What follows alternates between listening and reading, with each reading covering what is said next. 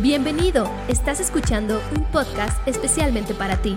Síguenos en nuestro canal Javalia México. ¿Alguien aquí que tenga fe que Dios va a hablar a su vida? Sí. Ah, he estado pensando muchas cosas este, este tiempo y, y Dios ha, ha, estado trabajando en algunos aspectos en mi vida y Hace, eh, sobre todo esta semana, he estado pensando un poco acerca del desarrollo natural de la historia en la humanidad. Estamos aquí. ¿Cuántos llevaron clase de historia en la escuela? ¿A cuántos les gustaba?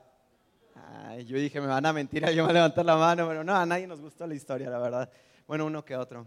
Ah, yo, y, estaba analizando esta parte histórica de cómo se ha venido dando la humanidad en diferentes aspectos y, y, me di cuenta de algo, y no sé si lo hemos analizado, pero las guerras que hemos visto y, parte de las guerras más sanguinarias que hemos presenciado como humanidad han ido irónicamente en busca de algo contrario a lo que es la guerra, y es en busca de la paz. ¿Estamos aquí? Obviamente cada persona y cada bando está buscando su propia paz y eso genera una guerra. Y, es interesante cómo el ser humano a lo largo de, la vida, innatamente, o sea, por el simple hecho de existir y de ser humanos, tenemos la necesidad o un hueco en nuestro corazón por adquirir paz. ¿Alguien está aquí conmigo? ¿Alguien le gustaría sentir paz? Ah, y, vamos usando por la vida el siguiente vocabulario. Ah, ah, siento paz o mm, mm, no estoy en paz. ¿Alguien está así? Sobre todo las mamás cuando queremos salir y es como, no estoy en paz que vayas a ese lugar. nada más es que no quieren gastar en nosotros y salir, pero nada, no se creen. Pero eh, eh, no estoy en paz o no siento paz. O, eh, ¿Por qué? Porque innatamente el ser humano está buscando paz. La gran mayoría de las veces las decisiones que tomamos siempre van encaminadas a buscar un lugar en el cual nosotros podamos estar tranquilos para sentirnos en paz. ¿Sí? Cuando una persona fallece, ¿cómo decimos? ¿Descansó? En paz. ¿Por qué? Porque la vida no produce paz, pero esta persona ya no está aquí, entonces descansó en paz. No solamente descansó, sino que obtuvo lo que no hemos podido obtener en, la, en el diario vivir de nuestra humanidad. Esta persona lo obtuvo mediante la muerte, es nuestro pensamiento, y descansó en paz. Ah, este mensaje lo he titulado Respuestas. ¿Por qué? Porque a lo largo de la vida la falta de, paz va produciendo cuestiones y preguntas en nosotros. ¿Por qué estoy viviendo lo que estoy viviendo? ¿Alguien alguna vez se ha preguntado eso? Soy el único marciano en este lugar que lo ha hecho. ¿Por qué estoy en esta circunstancia? ¿Por qué la vida me ha tratado como me ha tratado? ¿Por qué si existe un Dios, la humanidad es como es? ¿Por qué, ¿Por qué tengo que afrontar solo esta circunstancia? ¿Por qué el ser que tanto amo ya no está conmigo? ¿Por qué los sueños que he tenido nunca han logrado materializarse? ¿Por qué? Y, la falta de paz en el estado en el cual estamos viviendo actualmente genera preguntas. ¿Por qué? ¿Por qué tengo que vivir lo que estoy viviendo? ¿Por qué yo que soy bueno eh, tengo que vivir lo que estoy viviendo? Entiendo que la gente es mala y la gente se lo merecía, ¿no? Pero yo soy bueno. Yo soy un pan de Dios, voy a la iglesia, eh, oro, leo la Biblia. ¿Por, qué yo que soy bueno tengo que vivir estas cosas? Ah, y la respuesta es sencilla, porque el inicio o el principio del fin del caos que hoy estamos viviendo se encuentra en una palabra de tres letras súper sencilla y a veces pareciera ser inalcanzable y se llama paz. A veces hemos confundido la paz y hemos llegado a pensar que la paz es lo siguiente. estoy tranquilo, me siento bien, estoy en paz. Ahora, eh, eh, eh, viendo un poco la raíz de la palabra paz, hubo algo que me impresionó, porque hay un grupo de personas, una cultura y, a su vez es una religión, hablando de los judíos, ellos consideran la paz súper interesantemente, en tres aspectos. Y ninguno de esos tres aspectos está referido a las emociones y sentimientos. La primera es, Dios es bueno, Dios lo prometió y Dios es fiel para cumplirlo. ¿Ok? ¿Estamos aquí? En ninguno de los aspectos de la vida, de las creencias, estas personas dicen, ah, la paz es un sentido interno en el cual mi ser está en equilibrio, no hay un factor externo que me altere, sino la paz es, me vale un comino como está el mundo, la vida que estoy viviendo y las circunstancias que estén a mi alrededor. Tengo una base y un principio firme, es que Dios es bueno. Entonces lo que estoy viviendo no puede ser algo malo. Dios me prometió algo y Dios lo va a cumplir. No, pensé que alguien se iba a emocionar más, pero Dios lo va a cumplir. Y, ahora, ¿puedes tú estar en, este punto? yo no sé si Dios es bueno realmente, yo no sé si Dios es fiel, yo no sé si Dios realmente le importa mi vida. Y hoy quiero empezar a hablar acerca de eso. Tal vez estás viviendo circunstancias, tal vez estás viviendo momentos en donde lo menos que pudieras decir hoy es, tengo paz. ¿Por qué? Porque eh, la vida es así, la vida es un cóctel de circunstancias, la vida es un cóctel de situaciones sin fresas, siempre lo digo. Las fresas no son de Dios. Se me hace que el, fruto de, Génesis, del árbol del bien y el mal, eran fresas. ¿eh? No, no se crean, es chiste. Eh, eh, eh, la vida es así, la vida nos da fresas cuando no nos gustan y, es parte del diario vivir y es parte del ser humano. Y ah, quiero leer y empezar ahí a entrar en la palabra.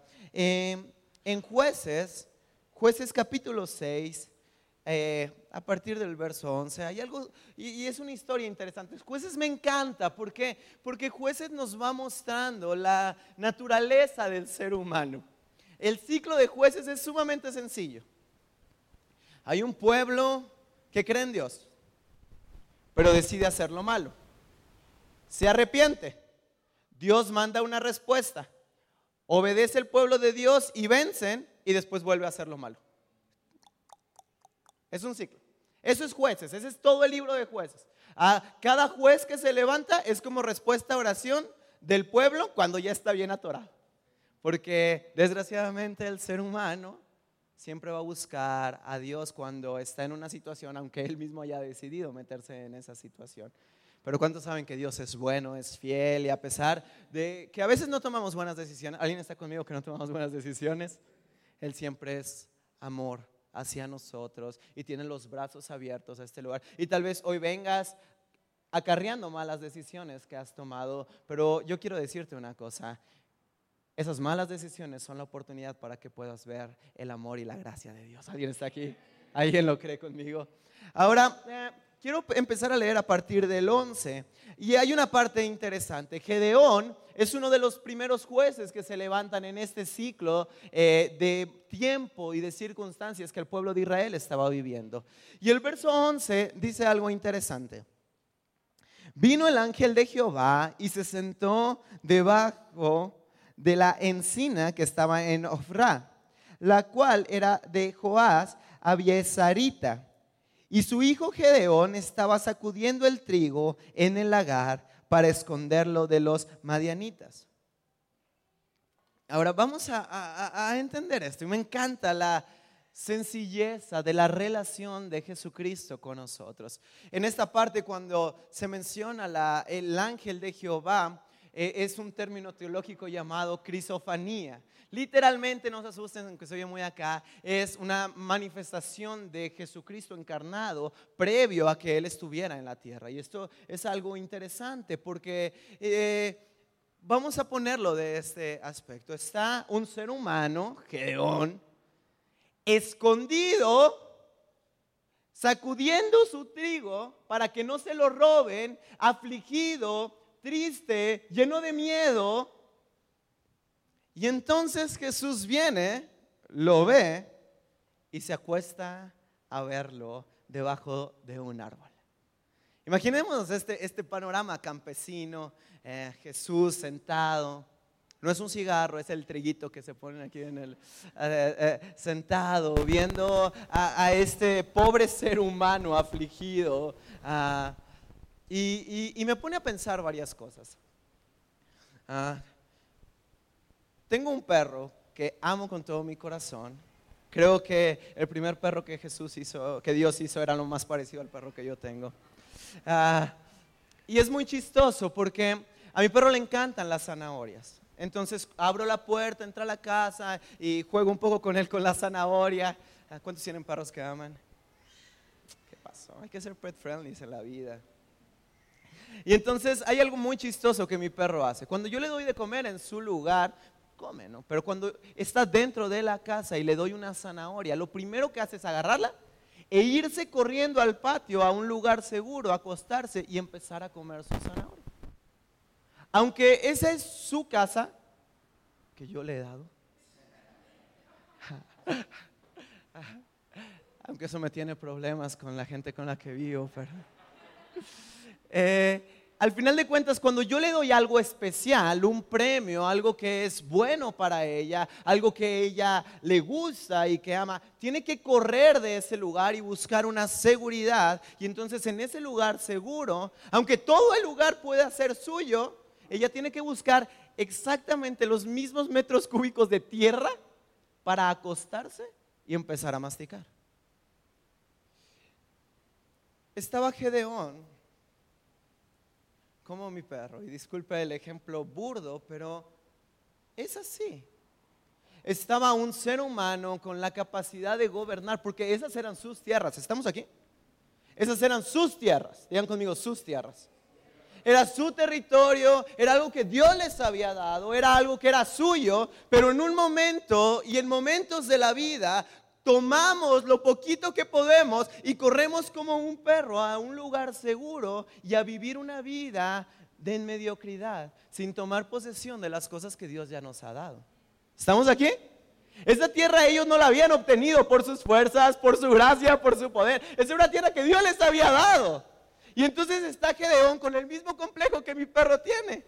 Toma algo y corre a esconderse para que nadie le vaya a quitar su zanahoria porque es su zanahoria. Pero no es su zanahoria y no es su trigo, es su tierra y es su casa. ¿Estamos aquí? Y entonces está Jesús sentado debajo de un árbol, observando a un ser humano con complejo de perro. Y es sumamente interesante porque la gran mayoría de las veces, yo, siendo sincero y abriendo mi corazón, yo me he sentido como un perro asustado muchas veces en la vida. Las circunstancias de la vida y, los momentos de angustia, o inclusive no momentos de angustia, momentos donde, híjole, tengo que ser algo que no creo que soy, pero tengo que estar ahí, me han hecho muchas veces sentir como un perro asustado. No como un perro en una forma despreciativa, pero como un perrito asustado, ¿no? Que tiembla. Chistosamente me acuerdo una vez, mi perro es un perro mediano y le llevamos un, Yorkie, ¿alguien los conoce? Un perrito chiquititito, perritos de bolsa, ¿no? Y, me acuerdo que soltamos al Yorkie en la casa y mi perro se hizo pipí del miedo.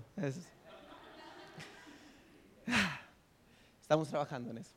Ah, ah, y a veces estamos así en la vida y, en medio de esas circunstancias en las cuales nos sentimos eh, afligidos, nos sentimos temerosos con un complejo de perro,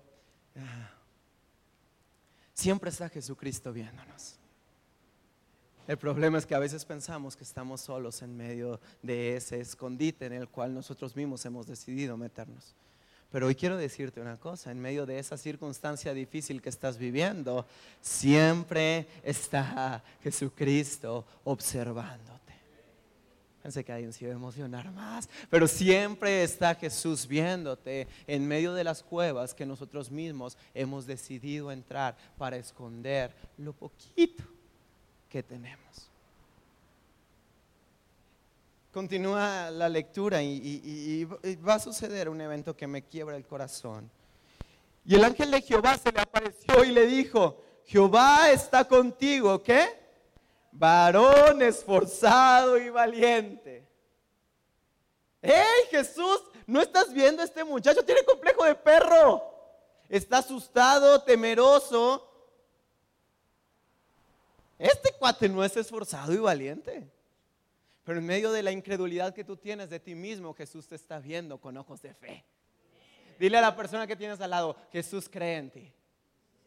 Vamos, vamos, díselo. Jesús cree en ti. Y sabes una cosa, el problema de nuestra vida y nuestra falta de paz empieza porque nosotros mismos no creemos que tenemos la capacidad de ser lo que Jesús ya nos dijo que somos.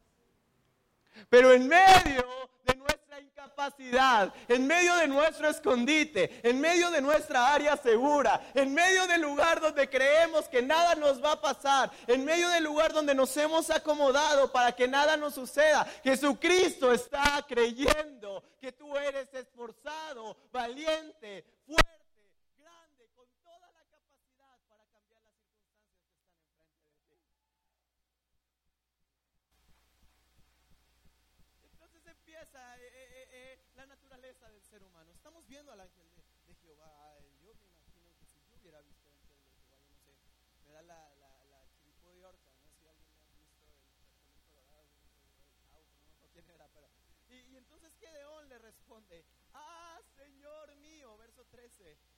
si Jehová está con nosotros, ¿por qué nos ha sobrevenido todo esto? Preguntas. ¿Y dónde están todas sus maravillas que nuestros padres nos han contado diciendo, no nos sacó Jehová de Egipto? Y ahora Jehová nos ha desamparado y nos ha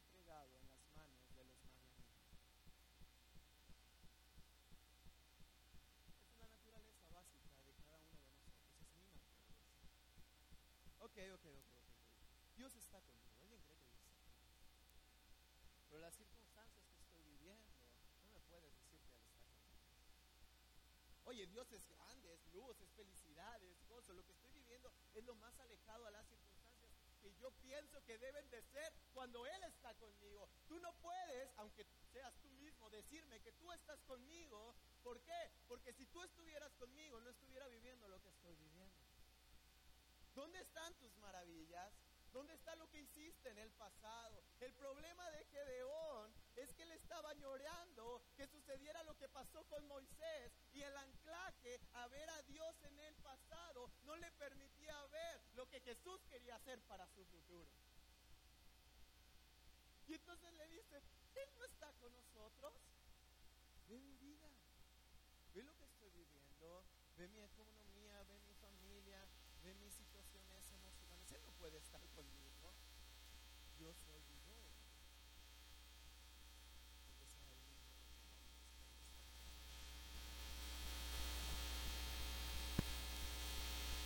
¿Cuántas veces Él ha venido a tu vida y te ha dicho, hey, estoy aquí? Tú no puedes estar. Porque si realmente estuvieras, estaría sucediendo lo que yo quiero que suceda. ¿Sabes una cosa? El problema y la falta de paz la obtenemos porque idealizamos una manera de cómo es vivir de cierta o determinada manera, agarrado de la mano de Jesucristo, pero no hemos las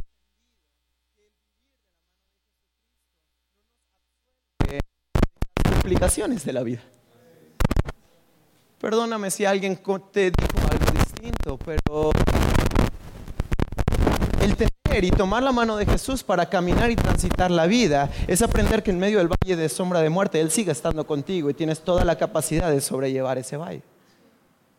Y que en lugar de que las circunstancias sea algo que vengan y nos derriben, es la perfecta oportunidad para conocer a Dios. Ah, yo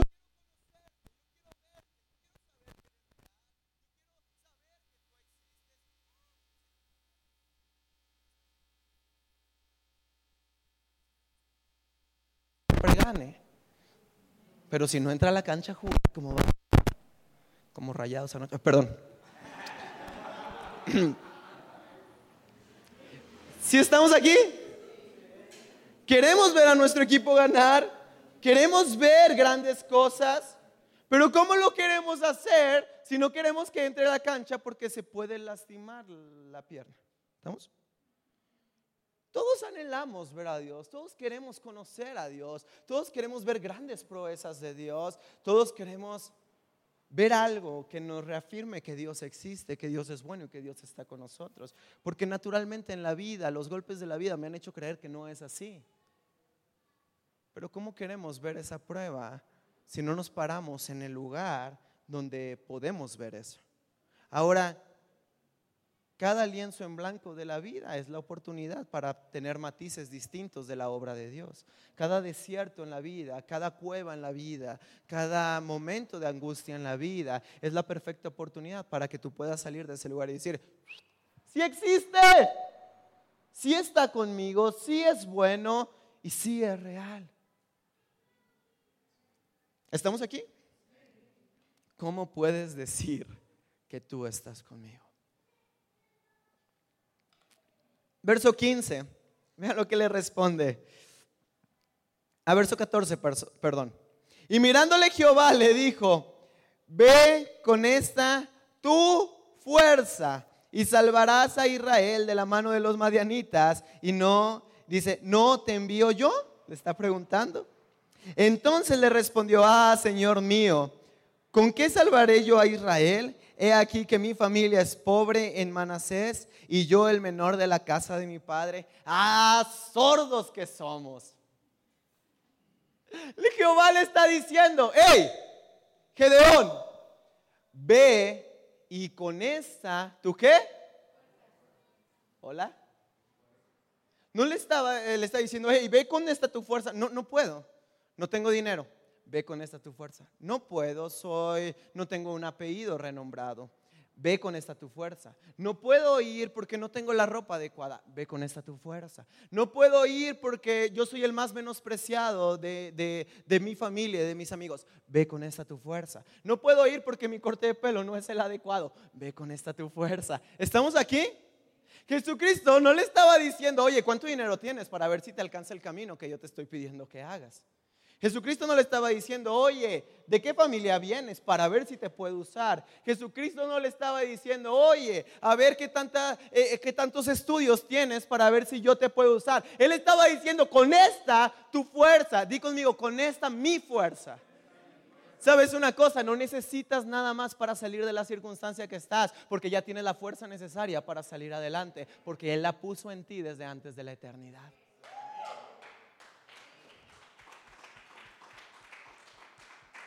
Y vivimos este grave problema en la vida. Él te dice, ve, haz, puedes. No tengo. El materialismo desde tiempos ancestrales nos ha hecho tanto daño. ¿Cuánto cuesta cambiar el mundo? Con esta tu fuerza. Con esta tu fuerza. Y hoy Jesús está delante de ti y te está diciendo, es que no es lo que hay en tu cartera, en tu vida, en tu familia, es con esta tu fuerza, es con lo que yo he puesto en ti, es con lo que yo creé en ti, con lo que tienes todo el potencial tomado de mi mano para hacer un futuro diferente.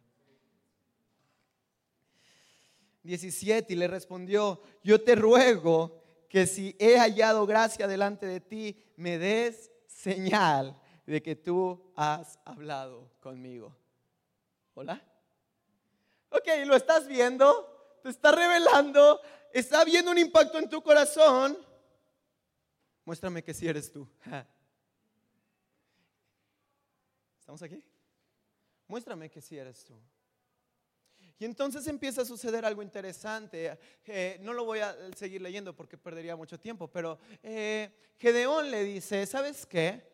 Voy a ir a hacer panes eh, en una efa, ahorita les voy a explicar por qué me lo menciono, y después voy a matar un cabrito del rey del cabrito Monterrey.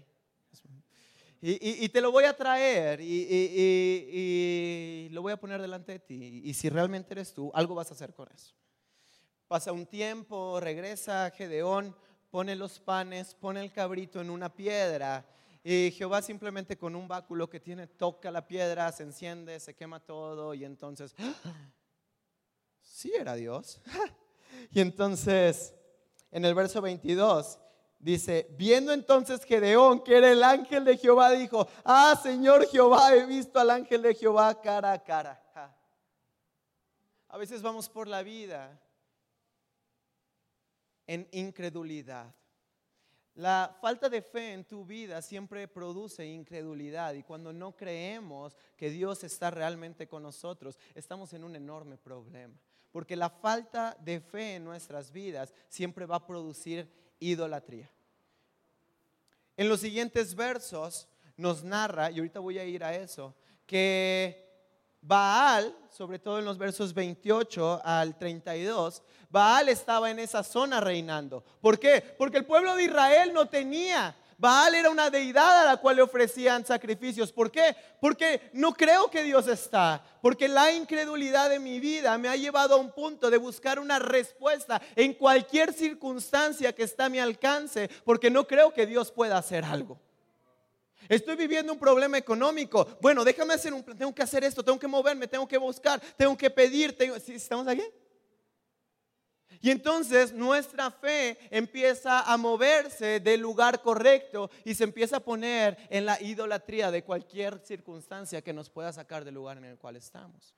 Y cuando estamos en este momento, lo menos que podemos obtener es paz de que estamos haciendo lo correcto, porque tu espíritu te sigue gritando que el camino que estás transitando no es el correcto.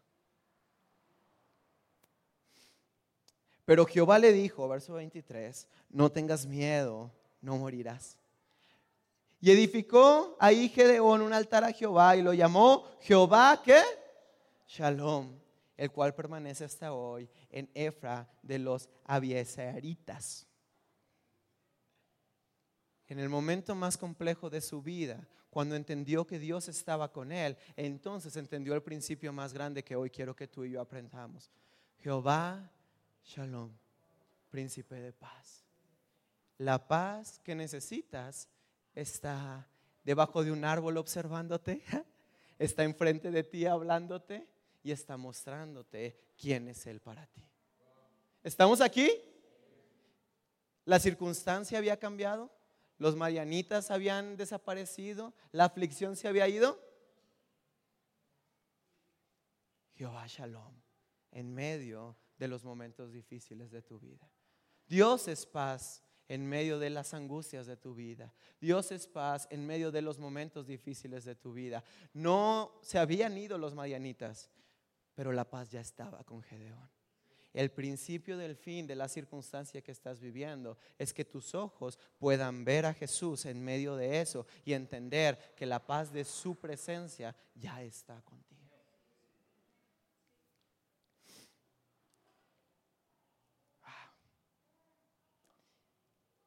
Versos 28 al 35. Después de que eh, eh, Gedeón hace eso, sucede lo que les narraba hace un momento.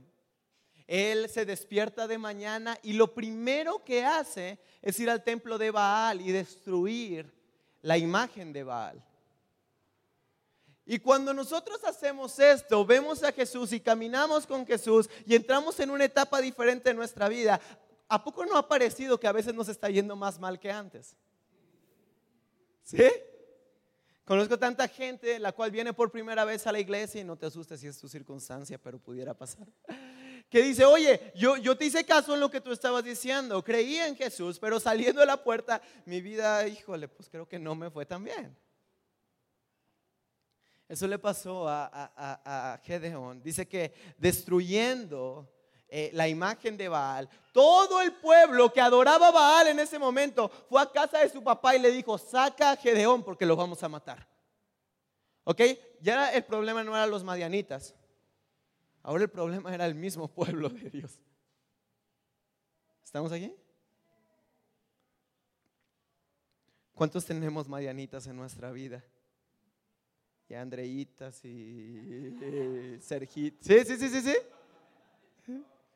Ah, ese fue el primero que se me ocurrió, no es por mala onda. Hay, hay, enemigos y circunstancias que tenemos muy bien identificadas, pero de repente hacer lo correcto nos puede llevar a que incluso lo que creemos que está con nosotros se voltee. Porque cuando nosotros decidimos vivir en la paz de Dios y caminar en la voluntad de Dios, el religioso nunca va a estar de acuerdo. El religioso siempre se va a querer levantar. Y el religioso, aunque tiene la finta de ser de nosotros mismos, no ha entendido lo nuevo que Dios quiere hacer. Y por consecuencia pudiera venir más aflicción a nuestra vida. Y dice el 32, y me encanta, dice, aquel día Gedeón fue llamado Jerobaal. Esto es contienda Baal contra él.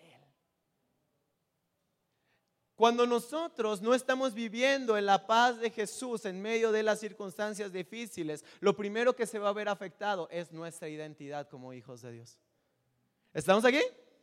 Él era Gedeón, pero por haberse levantado, tomado de la paz, entendido quién era Jesucristo, ahora ya no eres eso. Ahora que Baal contienda contra ti, ser loco, animal, que estás en contra de lo que debe de ser correcto para este tiempo. ¿Hola? Cuando entendemos la paz de Dios, somos locos en medio de un mundo carente de paz. ¿Estamos aquí? La gente no puede entender la paz que hay en el interior de un, de un creyente, porque aunque el mundo se esté derribando, Jesucristo se ve manifiesto en medio de la destrucción de la circunstancia. Y tal vez el religioso, tal vez las circunstancias o tal vez la vida quedará atentar contra nuestra identidad, haciéndonos creer que no somos lo que somos. Pero sabes una cosa, que contienda Baal contra nosotros, porque Jesús está con nosotros. Voy a prácticamente terminar aquí, hay mucho más que pudiéramos hablar, pero la historia termina de una manera increíble. Gedeón se levanta todo el pueblo lo sigue y entonces 30 mil hombres van con él a la batalla. Y tal vez tú estás en este momento de tu vida, enfrente de las circunstancias. En medio de las circunstancias difíciles en las cuales estás, y tal vez hoy te estás alistando para la guerra, ¿no? Porque el tema se llama respuestas, ¿no? Y hoy estamos frente a esa respuesta de, ok, ya le creí a Dios, sé que Él tiene paz, sé que Él es mi paz, pero tengo que luchar la batalla porque Él me dijo con estas mis fuerzas, ¿no? Está Gedeón y entonces van 30 mil hombres con Él a la batalla. Y el primer día de camino, Dios le habla y le dice, son muchos hombres. a veces creemos que necesitamos más de lo necesario para cambiar las circunstancias en las cuales estamos. ¿Alguien está aquí? Y entonces le dice, diles que si alguien tiene miedo, que se regrese. Porque el miedo es una imposibilidad para poder ver a Dios en medio de las circunstancias de nuestra vida. El primer día, dos tercios, 20 mil hombres lo dejaron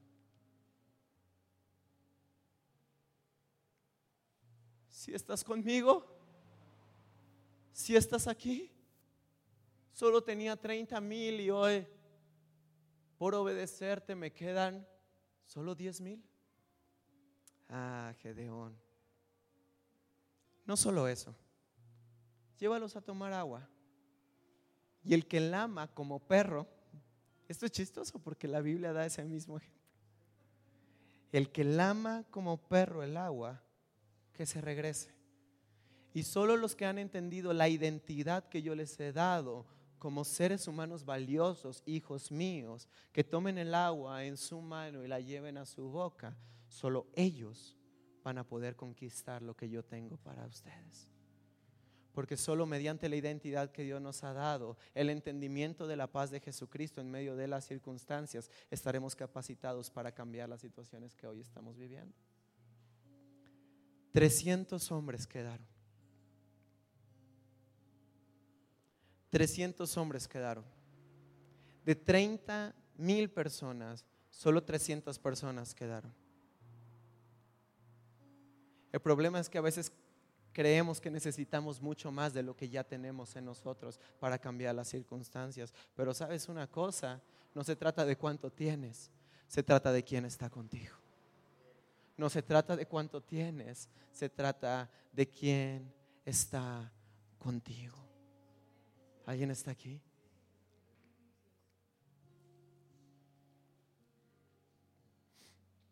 Cuando Gedeón preparó los panes, es una parte súper interesante. Una efa es una vasija en la cual caben 37 litros. Imagínense esto, él preparó 37 litros de harina para hacer panes. Cuando voy al super y apenas van a meter los panecitos, yo veo que son unas cositas así, de masa. Nada. Pero cuando lo hornean, es grande. ¿Cuántos panes creen que hayan salido de 37 litros de harina? Yo no soy chef, pero me imagino que muchos. 37 dudas, 37 incredulidades, 37 idolatrías, 37 menosprecios, 37 falta de visión, 37 que ramificaron en muchísimos otros.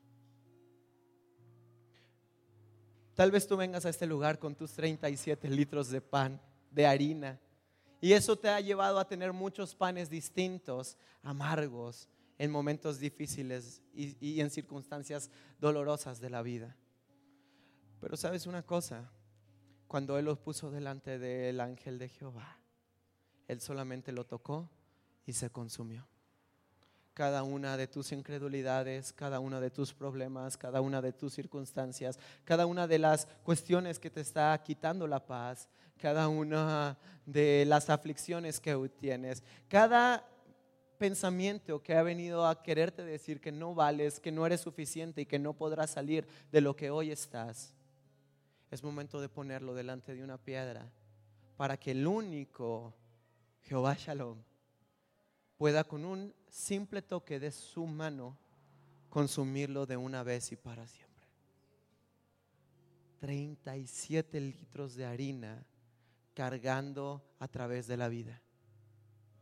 Este hombre traía 37 litros de harina sobre sus espaldas, lo cual lo hacía sentir igual que un perro. Pero cuando estamos delante de Dios, el que internamente era un perro, Hoy es el capitán que con 300 hombres puede destruir a quien venga. Hoy es el guerrero que con 300 hombres, con tres pesos, con una chaqueta, ah, con solo una Biblia, puede cambiar el mundo.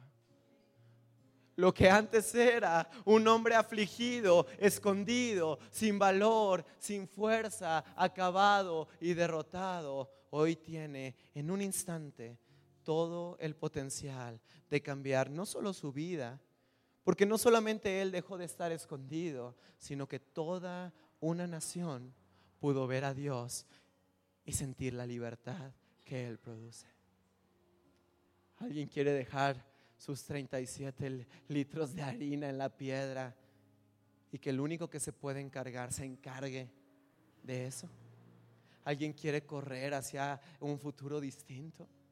Alguien quiere cambiar las circunstancias que hoy está viviendo. Hey, la cruz ya está. El camino fue abierto, el velo fue rasgado él ya murió y resucitó.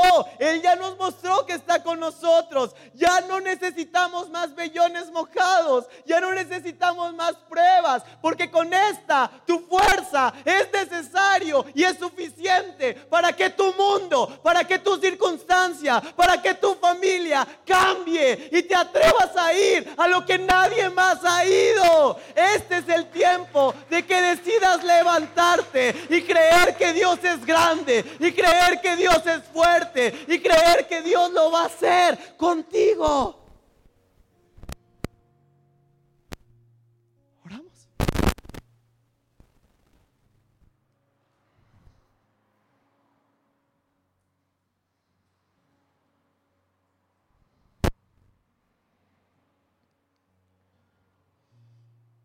La paz os dejo, mi paz os doy, y no la doy como el mundo la da. No se turbe vuestro corazón, ni tenga miedo. El contexto de esto es el Espíritu Santo viniendo a la vida de un ser humano. Así que Espíritu Santo, la paz que sobrepasa todo entendimiento, hoy venga sobre tu iglesia. Y cada una de las 37 litros de harinas que nos han aplastado, cargado y nos han hecho creer que somos algo que no somos. Que hoy, por tu gracia, por tu amor y por tu sacrificio en la cruz, sean consumidos en el nombre de Jesús. Y en el nombre de Jesús creemos en una iglesia libre, creemos en una iglesia de paz, creemos en que cada uno de nosotros tiene el potencial con estas nuestras fuerzas de cambiar las circunstancias que nos están rodeando. Y hoy en el nombre de Jesús, cada una de las dudas, cada una de las incredulidades, cada uno de los menosprecios, cada uno de la falta de fe, hoy es consumida en el nombre de Jesús y hay una mentalidad nueva y hay una visión nueva. Y hoy en el nombre de Jesús, Padre, hay libertad para cada uno de nosotros. Y tu paz y tu paz Oh Jehová Shalom, estás en medio de nosotros. Y hoy como Gedeón pudo haber dicho, podemos ver cara a cara al Hijo de Dios y entender que no estamos solos en medio de las circunstancias. Y que en medio de esos momentos difíciles, cuando obtenemos paz, tú nos darás las estrategias para vencer las circunstancias que nos aquejan. Oh Dios de paz te glorificamos y te exaltamos porque eres bueno, porque eres fiel, porque nos has hecho una promesa de estar con nosotros hasta el fin del mundo y porque hoy creemos que eso es verdad. En el nombre de tu Hijo amado Jesucristo. Amén. Muchas gracias por escucharnos y recuerda que en Javalia juntos conectamos generaciones con Dios que cambian el mundo.